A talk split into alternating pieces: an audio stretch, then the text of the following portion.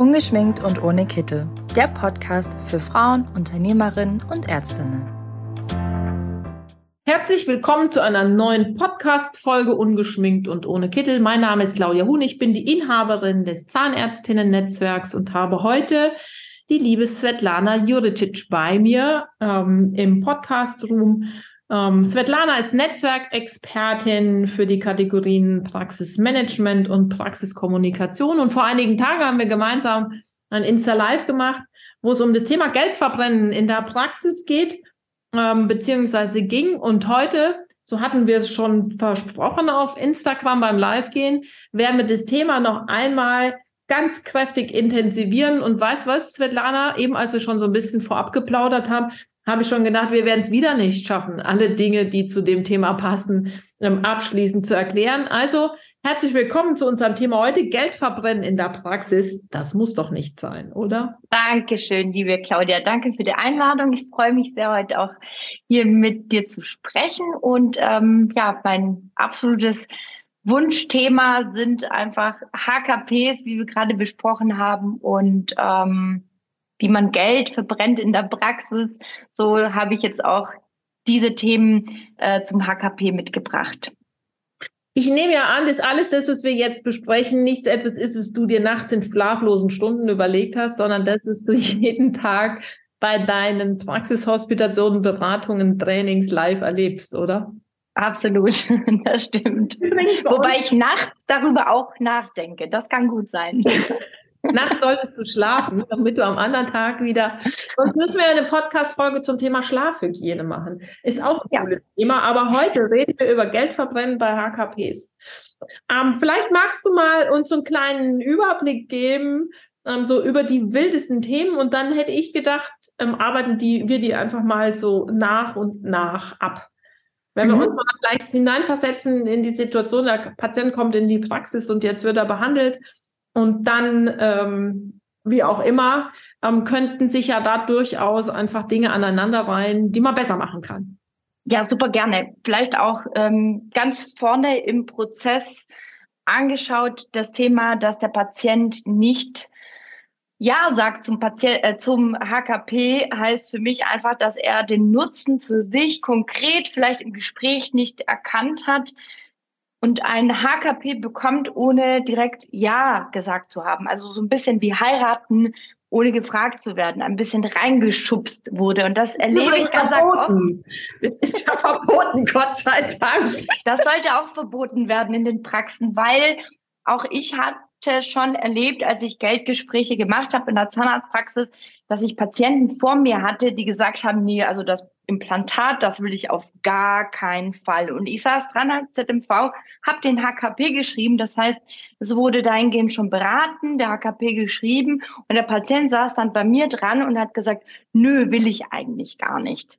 Und das für mich wirklich eine, eine Zeitverbrennungs- und eine Geldverbrennungsmaschine, ein HKP zu schreiben für den Patienten, ohne sein Ja zu erhalten.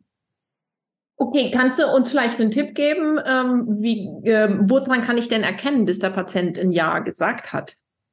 Wenn er den Nutzen für sich erkannt hat, ja, wenn er auch vielleicht die eine oder andere Frage dazu stellt, wenn er es vielleicht auch kurz wiedergeben kann, ah, okay, das heißt, ich habe mehr Lebensqualität, weil die Lücke auch geschlossen wird.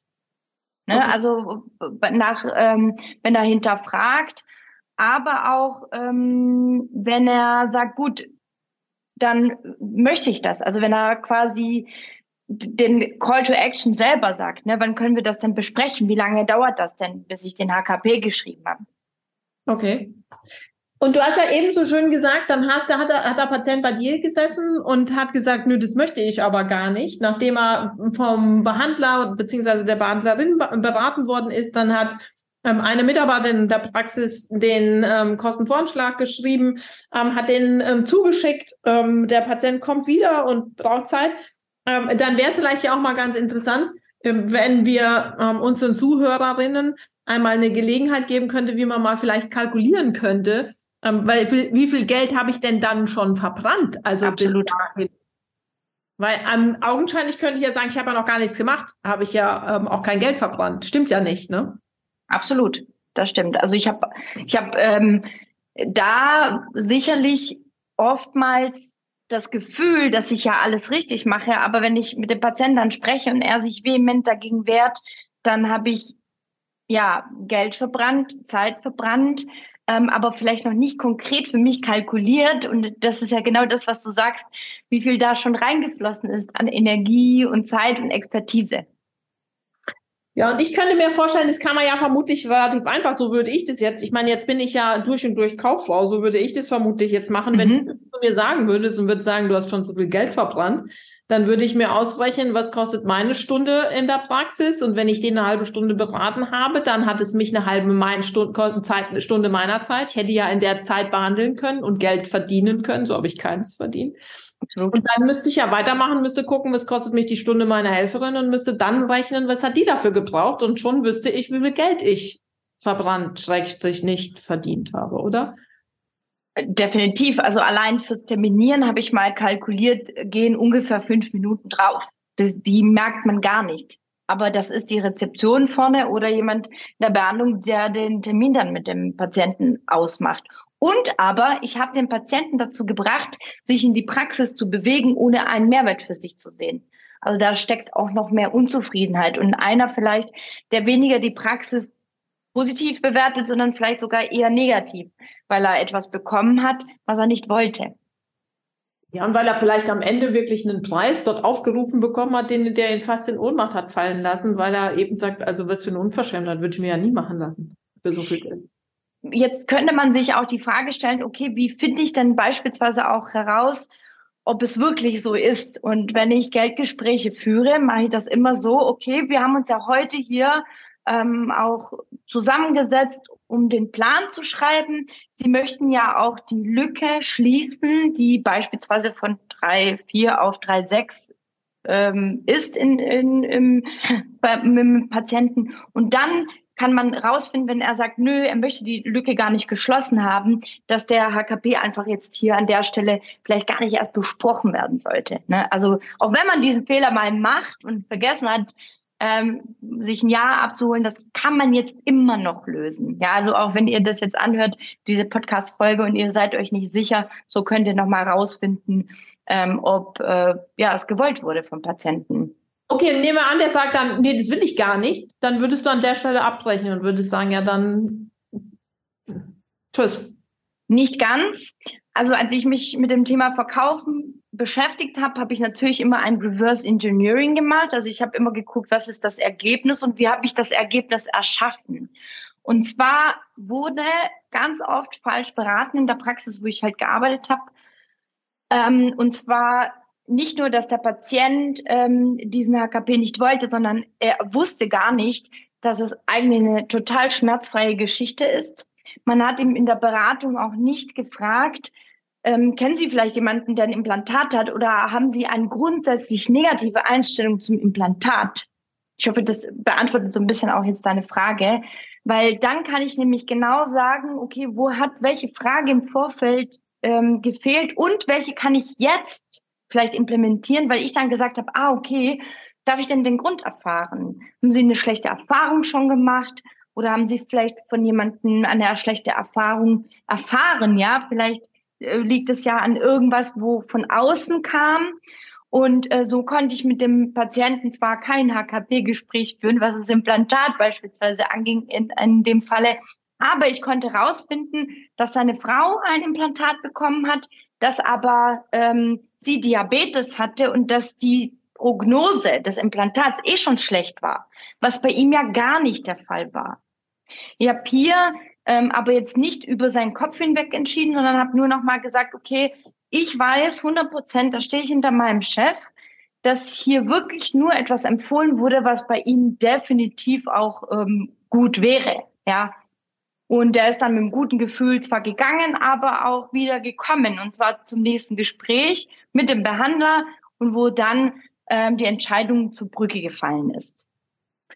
Okay, so, wir hatten den ersten Punkt zum Thema HKP, bei dem du gesagt hast, ein Geldverbrennungspunkt ist, der Patient hat nicht Ja gesagt ähm, zu einer, also er, er hat den Nutzen für sich nicht erkannt und eigentlich möchte er auch gar nichts. Lass uns zum nächsten Punkt gehen auf dieser, ähm, ich sag mal, Patienten-Journey. Ja, vielleicht auch verknüpft auch sogar mit dem fehlenden Jahr des Patienten. Und zwar, wenn man mehrere KVs schreibt. Es ist halt so, dass ich vor allem finde nach Corona, dass Patienten sich gerne führen lassen und sich immer schwerer tun, eine Entscheidung zu treffen. Wenn ich also einen Zahnarzt habe, der mehrere KVs auch für den Patienten schreiben lässt, dann hat nicht mal er sich für den Patienten entschieden.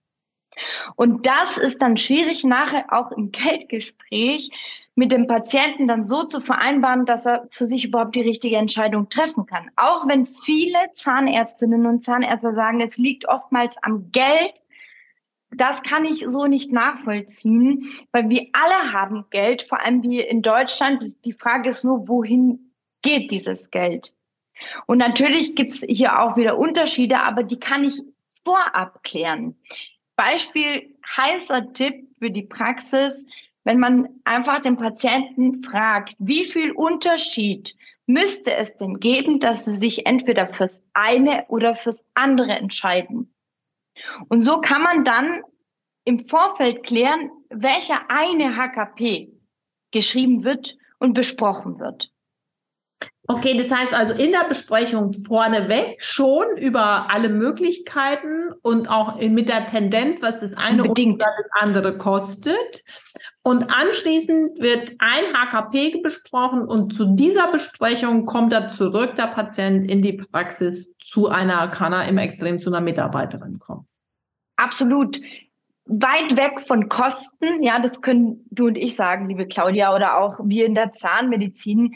Nur mit dem Patienten sollte dafür definitiv ein anderes Wort gewählt werden. Also es ist einfach nun mal in Deutschland sehr negativ behaftet. Wir haben Benzinkosten, Stromkosten, Telefonkosten, etwas, was immer wieder kommt und negativ ist sodass man dafür einfach vielleicht ein anderes Wort findet. Aber genau so eins zu eins, wie du es wiedergegeben hast. Vorne ab schon abklären, dann spart man sich halt einfach auch die Zeit wieder. Ja, wir sind wieder bei der Zeit der ZMV oder der Abre Abrechnungskraft, die dann drei Pläne schreiben muss, vielleicht auch drei KVs vom Labor, ja, also auch diese Zeit ähm, anschauen und Patienten eben beispielsweise vor allem in der KFO, ne, Invisalign oder Brackets, Ne, was sind da für Möglichkeiten? Wie ist die Prognose? Wie ist das Endergebnis? Und wo geht man beispielsweise hin? Weil es geht oftmals nicht unbedingt immer um den Preis. Und so kann man es eben rausfinden. Aber hast du nicht das Gefühl, dass es tatsächlich in den Zahnarztpraxen meistens in den Köpfen der Behandler um den Preis geht und oft bei den Patienten seltener um den Preis? Definitiv hat mein Patient weniger Geld als ich, so gebe ich ihm mehr Rabatte oder er kann es sich nicht leisten oder er gibt lieber das Geld aus für seine Louis Vuitton oder für Nägel und Haare, definitiv. Aber auch das kann ja gelöst werden. Eine Denkblockade, so wie sie entstanden ist, so kann sie auch wieder gelöst werden. Okay, wir waren an Punkt zwei auf unserer Patienten-Journey. Was ist der nächste? Der HKP-Follow-up. Nun haben wir beraten, richtig beraten, wir haben einen KV geschrieben, wir haben ähm, noch keine Entscheidung und das ist doch voll okay. Er muss sich nicht sofort entscheiden. Er kann und darf sich direkt entscheiden. Man kann auch hier im Vorfeld wirklich auch sich rantangeln. Ne? Entscheidet er alleine, möchte er seine Frau mitbringen oder die alte Omi ihre Tochter. So kann man sich dann im ja, also im Nachhinein diese Zeit dann sparen, weil das dann zu Hause besprochen werden soll. Also ich kenne auch keinen Patienten, der eins zu eins wiedergeben kann, was im Geldgespräch besprochen wurde, auch wenn er dafür drei KVs mitbekommt. Oder gerade deshalb vielleicht auch nicht, wenn man vieles gar nicht versteht. Aber dann geht's eigentlich um den HKP-Follow-up, also dass ich mir wirklich eine, eine Liste auch erstelle, auch weg wieder vom Verkaufen und wir wollen dem Patienten kein Geld aus der Tasche ziehen und wollen ihm auch nicht hinterherlaufen. Dennoch, Patienten die Zeit geben, sich zu entscheiden, wenn sie das nicht sofort können. Es gibt wirklich vielleicht von mir aus weniger Menschen, aber es gibt welche, die möchten sich das gut überlegt haben. Die möchten einfach drei Tage später sich entscheiden oder aber haben jetzt im Moment auch kein Geld. Ja, also ich war auch lange in einer Situation als alleinerziehende Zweifachmama, wo ich mir einfach nicht locker flockig 3000 Euro aus dem Ärmel schütteln konnte. Ja, für jetzt ähm, irgendwelche zahnmedizinischen Versorgungen. Und das ist voll in Ordnung. Ja, deswegen Follow-up, sich Listen erstellen, ähm, Mitarbeiter dafür auserkoren ähm, kann man ja werden in der Praxis auch vielleicht in, in diesem in dieser Richtung, wo man sagt, okay, eine ruft an, weil die macht das gerne, die spricht gerne mit dem Patienten und die hat gar kein äh, Problem damit, ne? Und dann einfach machen. Ja, Patienten, ich habe Skripte, Leitfäden geschrieben, auch in meinem Coaching, Consulting und Training, ähm, um es Mitarbeitern zu erleichtern. Und ähm, deswegen Follow-up auf jeden Fall hier ein ganz wichtiger Punkt. Aber wird es nicht Sinn machen, ähm, ähm, da meine ich mich erinnern zu können an unser Insta-Live, ähm, dass wenn der Patient den HKP in die Hand bekommt, dass er gleich einen Follow-up mit nach Hause nimmt? Absolut, absolut. Aber es gibt genauso Patienten, die nach drei, vier oder fünf Monaten ähm, immer noch nicht zugestimmt haben. Achso, und die würde man dann später noch einmal ähm, telefonieren, auf die Liste Solange bis ich keinen Nein bekommen habe. Okay, also da, da, ich könnte mir vorstellen, dass wir da nochmal vielleicht eine Runde mehr. Also wir haben den Patienten beraten, wir haben entschieden aus all den vielen Möglichkeiten, die es gibt, dass wir zu dieser Versorgung einen HKP schreiben. Ähm, dann ist der Patient mit diesem HKP nach Hause gegangen und ist zurückgekommen zum Besprechen der Kosten von dem HKP. Ähm, und ähm, jetzt kann er sich nicht entscheiden. Ähm, er sagt, ich muss mit meiner Frau darüber sprechen, weil das ist die Finanzmanagerin ähm, bei uns in der Familie, dann gehe ich davon aus, würdest du sagen, okay, was denken Sie, wie lange brauchen Sie, um sich zu entscheiden? Dann können wir ja nochmal sprechen oder möchten Sie nochmal wiederkommen mit Ihrer Frau zusammen? Zweimal ist ja besser als einmal. Ähm, und dann kann er sich nicht entscheiden und dann kommt der auf die Liste der offenen HKPs. Genau, also man äh, macht hier einen Termin, ne, weil man beispielsweise sieben Tage später oder 14 Tage später noch mit ihm spricht. Aber was ist denn danach? Weil es gibt einfach Patienten, die das schieben und schieben und schieben. Dürfen sie ja auch.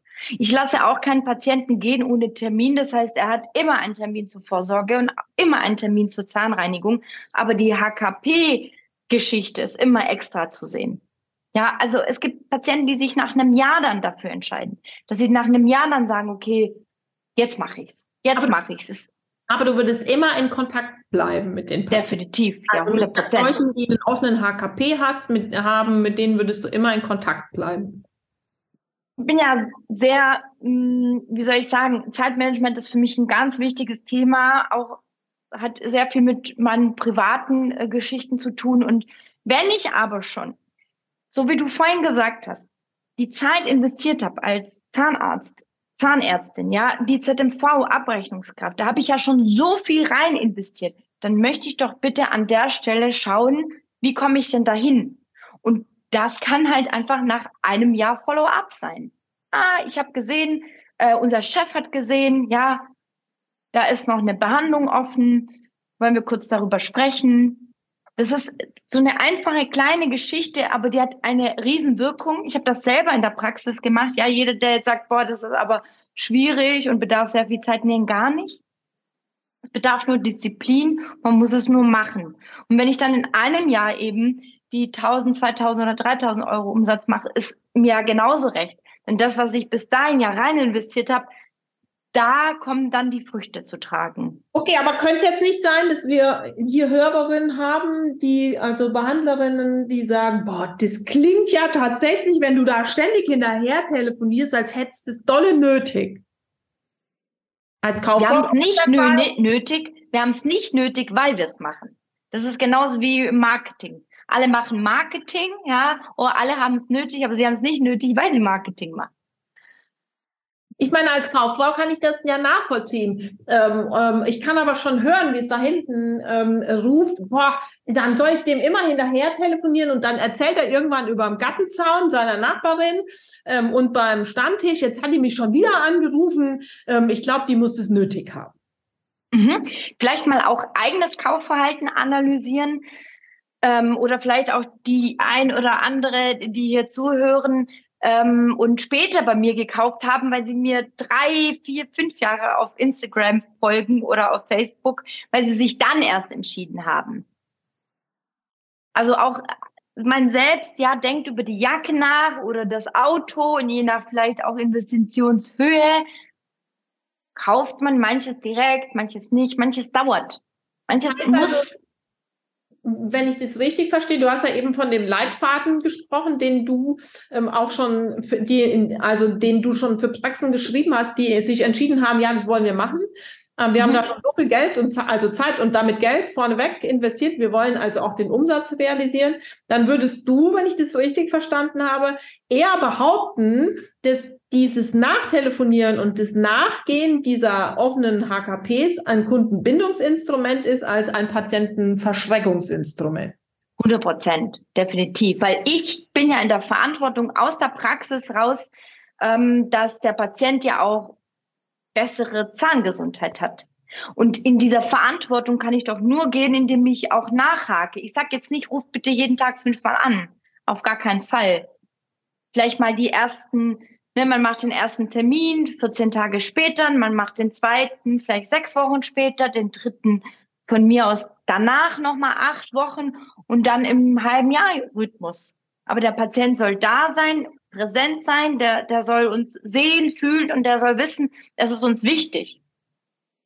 Und wir könnten sehr kommunizieren unter der Tatsache nicht, dass es uns wichtig ist, den Umsatz zu machen, sondern dass es uns wichtig ist, dass er gesunde Zähne und damit Lebensqualität hat. Definitiv. Und je öfter ich das zu ihm sage, desto, desto äh, eher glaube ich das auch. Ja, also Sprache schafft ja auch irgendwo Wirklichkeit. Für einen selbst und für die eigenen Glaubenssätze, die hier vielleicht nicht ganz so zielführend sind. Weil ich kenne keinen Zahnarzt, der sich äh, nicht freut, wenn er ein HKP einfach ausüben kann dann oder wie, wie, wie kann ich es am besten realisieren kann. Genau, das hat mir gefehlt. Ähm, das jetzt klingelt da so bis bei mir und vielleicht können wir das ja so als auf der letzten Rille noch mitnehmen. Glaubenssätze, die nicht, was hast du, wie hast du es gerade eben gesagt, die, die nicht zielführend sind. Zielführend sind. Und dann hattest du ganz am Anfang gesagt, so wie sich ein Glaubenssatz entwickelt, so kann der sich ja auch wieder auflösen. Definitiv. Ich fange jetzt mal so an zu interpretieren und du fängst mich ein, wenn ich falsch bin. Ähm, das heißt also, die meisten Probleme machen uns unsere Glaubenssätze nicht die Zeit, die wir nicht glauben zu haben, sondern und auch nicht die Fähigkeiten, sondern die, an dem Erfolg, ähm, ähm, Kost, ähm, HKPs zu realisieren, ähm, hindern uns in der Regel unsere Glaubenssätze. Definitiv. Klar, würde ich definitiv so sagen. Man äh, sagt ja auch, das, was im Außen passiert, wird nur bestätigt, äh, was man im Inneren denkt. definitiv. Das heißt also, ein guter Teil deiner Arbeit in den Zahnarztpraxen, wenn es um das Thema Verkaufen geht, ist Glaubenssatzarbeit. Auf jeden Fall, definitiv.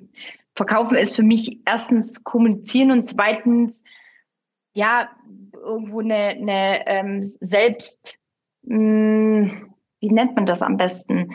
Self-Care, ähm, etwas, wo man sich unglaublich persönlich entwickelt, weil man dann lernt, wer ist man eigentlich, was denkt man eigentlich und äh, warum hat man vielleicht auch gestartet? Ja, Start in meinem Training ist auch, okay, Vision reicht ja nicht aus. Ich muss ja, muss ja auch dafür was tun.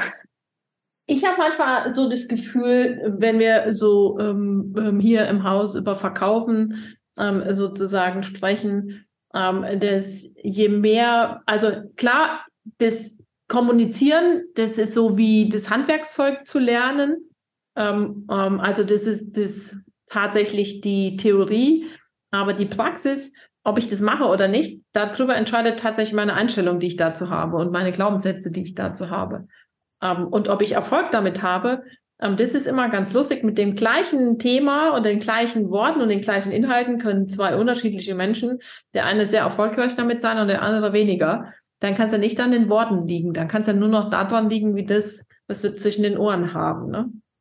Definitiv definitiv. Und auch ein, klar, also Basis meiner Trainings ist Mindset. Ich komme aber auch dann noch mit Prozessen und Strukturen, weil ich sage, hey, erst wenn du eine neue Erfahrung gemacht hast, ja, dass beispielsweise Patienten auch super nett sind, wenn man sie mal wieder daran erinnert, dass sie ja einen Zahn haben, der einfach auch gemacht werden sollte. Ja, also wir lesen auch überall, dass Patienten, dass Mitarbeiter sagen, boah, dem ist jetzt der Zahn abgebrochen, jetzt muss man den ziehen, jetzt ist ein Implantat notwendig. Und ich vermeide mein eigenes schlechtes Gewissen, wenn ich ihn vielleicht einmal mehr anrufe und in meine vollste Verantwortung gegangen bin, dann kann ich nachher sagen, gut, das war jetzt seine Entscheidung. Ihm ist jetzt der Zahn abgebrochen, jetzt können wir keine Krone mehr machen. Jetzt wird's halt dann noch teurer. Und, und es wird unangenehmer. Ne, dann ist halt eine OP fällig. Und es reicht halt nicht mehr aus, nur eine Krone zu machen. Für mich ist Verantwortung ein Riesen, Riesenpunkt und Verantwortung für meine eigenen Glaubenssätze. Ich bin irgendwann dazu übergegangen und habe gesagt, wenn einer, ein Arzt mir gegenüber sitzt oder ist auch egal, manchmal auch das Autohaus für mein Auto oder der äh, Mensch, der meine Rechner ähm, wartet, dann sage ich, ich kann sie dir alles sparen. Ich würde als allererstes, bevor wir weitersprechen, gerne wissen, es ist dein Auto oder es ist ihr Mund. Es ist ihr Rechner was würden Sie denn mit Ihrem Rechner jetzt machen, mit Ihrem Mund in der Situation? Und ich kann mich an die ersten Male bei meinem eigenen Zahnarzt erinnern, da hat er mich erstmal so angeguckt. Ja, es ist ja nicht mein Mund. Ja, sag ich, ich würde aber gerne wissen wollen, wie Sie entscheiden würden, wenn es Ihr Mund wäre. Ja. Und ich denke mir immer mit der Antwort, also würde ich zum Beispiel allen Patienten geben, fragt mal den Behandler, was er machen würde. Und ich glaube, dann kriegt man eine sehr coole Antwort und umgekehrt aber auch, wenn ich als Behandler sagen würde, ja, ich würde mir ein Implantat machen lassen, was denn sonst? Oder ich würde jetzt einen neuen Rechner kaufen, weil der alte wirklich einfach kaputt ist und irgendwann hast du deine ganzen Daten verloren und dann hast du einfach wirklich nichts gewonnen dabei. Ich glaube, dass das immer ein echt cooler Tipp ist, auch für sich selber eben zu sagen, okay, was würde ich mir denn machen lassen? Weil ich. Das ist verkaufen am Ende des Tages, genau. Ja. So, weil dann Man sich erstmal von den Glaubenssätzen, was wir denken über die anderen. Ja, und wie viel Geld sie haben oder wie viel Geld sie nicht haben und wofür sie ihr Geld ausgeben und wofür eben nicht. Svetlana, wir kommen auf die Zielgerade.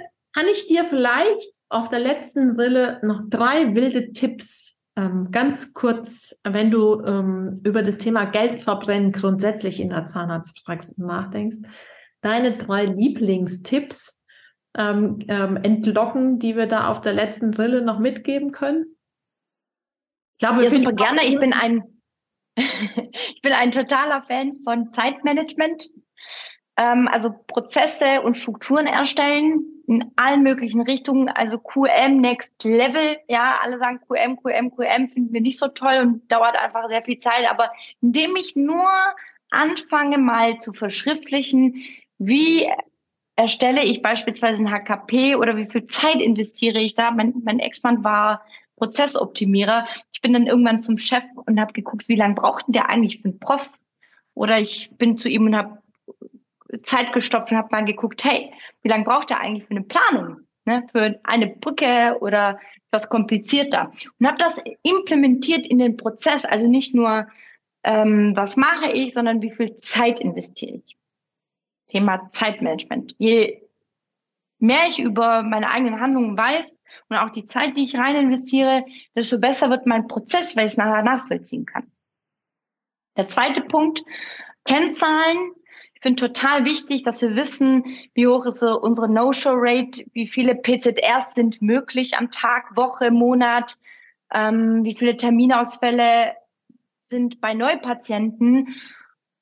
Kommt das beispielsweise, wenn Sie sich online eintragen, um so rauszufinden, wie erschaffen wir auch äh, un unsere Erfolgspraxis.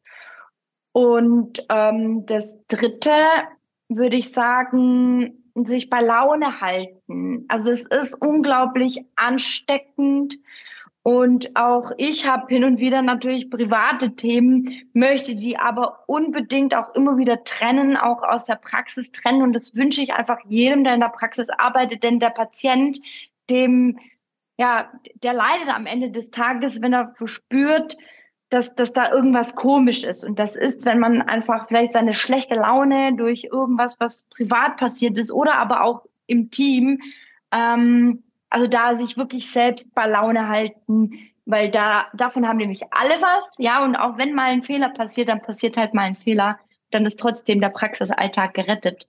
Und am Ende des Tages ist man dann stolz auf sich und auf seine Mitarbeiter und der Mitarbeiter genauso auf seinen Chef, ähm, zu, zu dem man einen guten vielleicht Draht auch hat, weil alle einfach ja entspannt sind, fröhlich. Das ist so der, der dritte Tipp, wo ich ja hinzufügen möchte.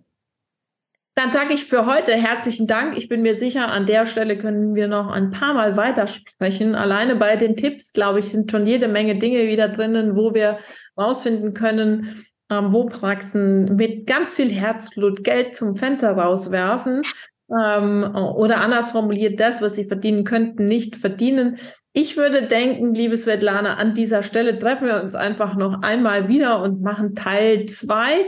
Ähm, und wer Lust hat, Fragen hat, Ideen hat, Anregungen hat, gerne an ähm, info at zahnärztinnen-netzwerk.de oder direkt auch an die liebe Svetlana. Wer die Kontaktdaten dafür wissen will, einmal bei uns vorbeischauen auf www.zahnärztinnen-netzwerk.de oder bei uns anrufen. Wir wissen immer, wo die Svetlana steckt. Ich sage für heute herzlichen Dank und sage bis ganz bald.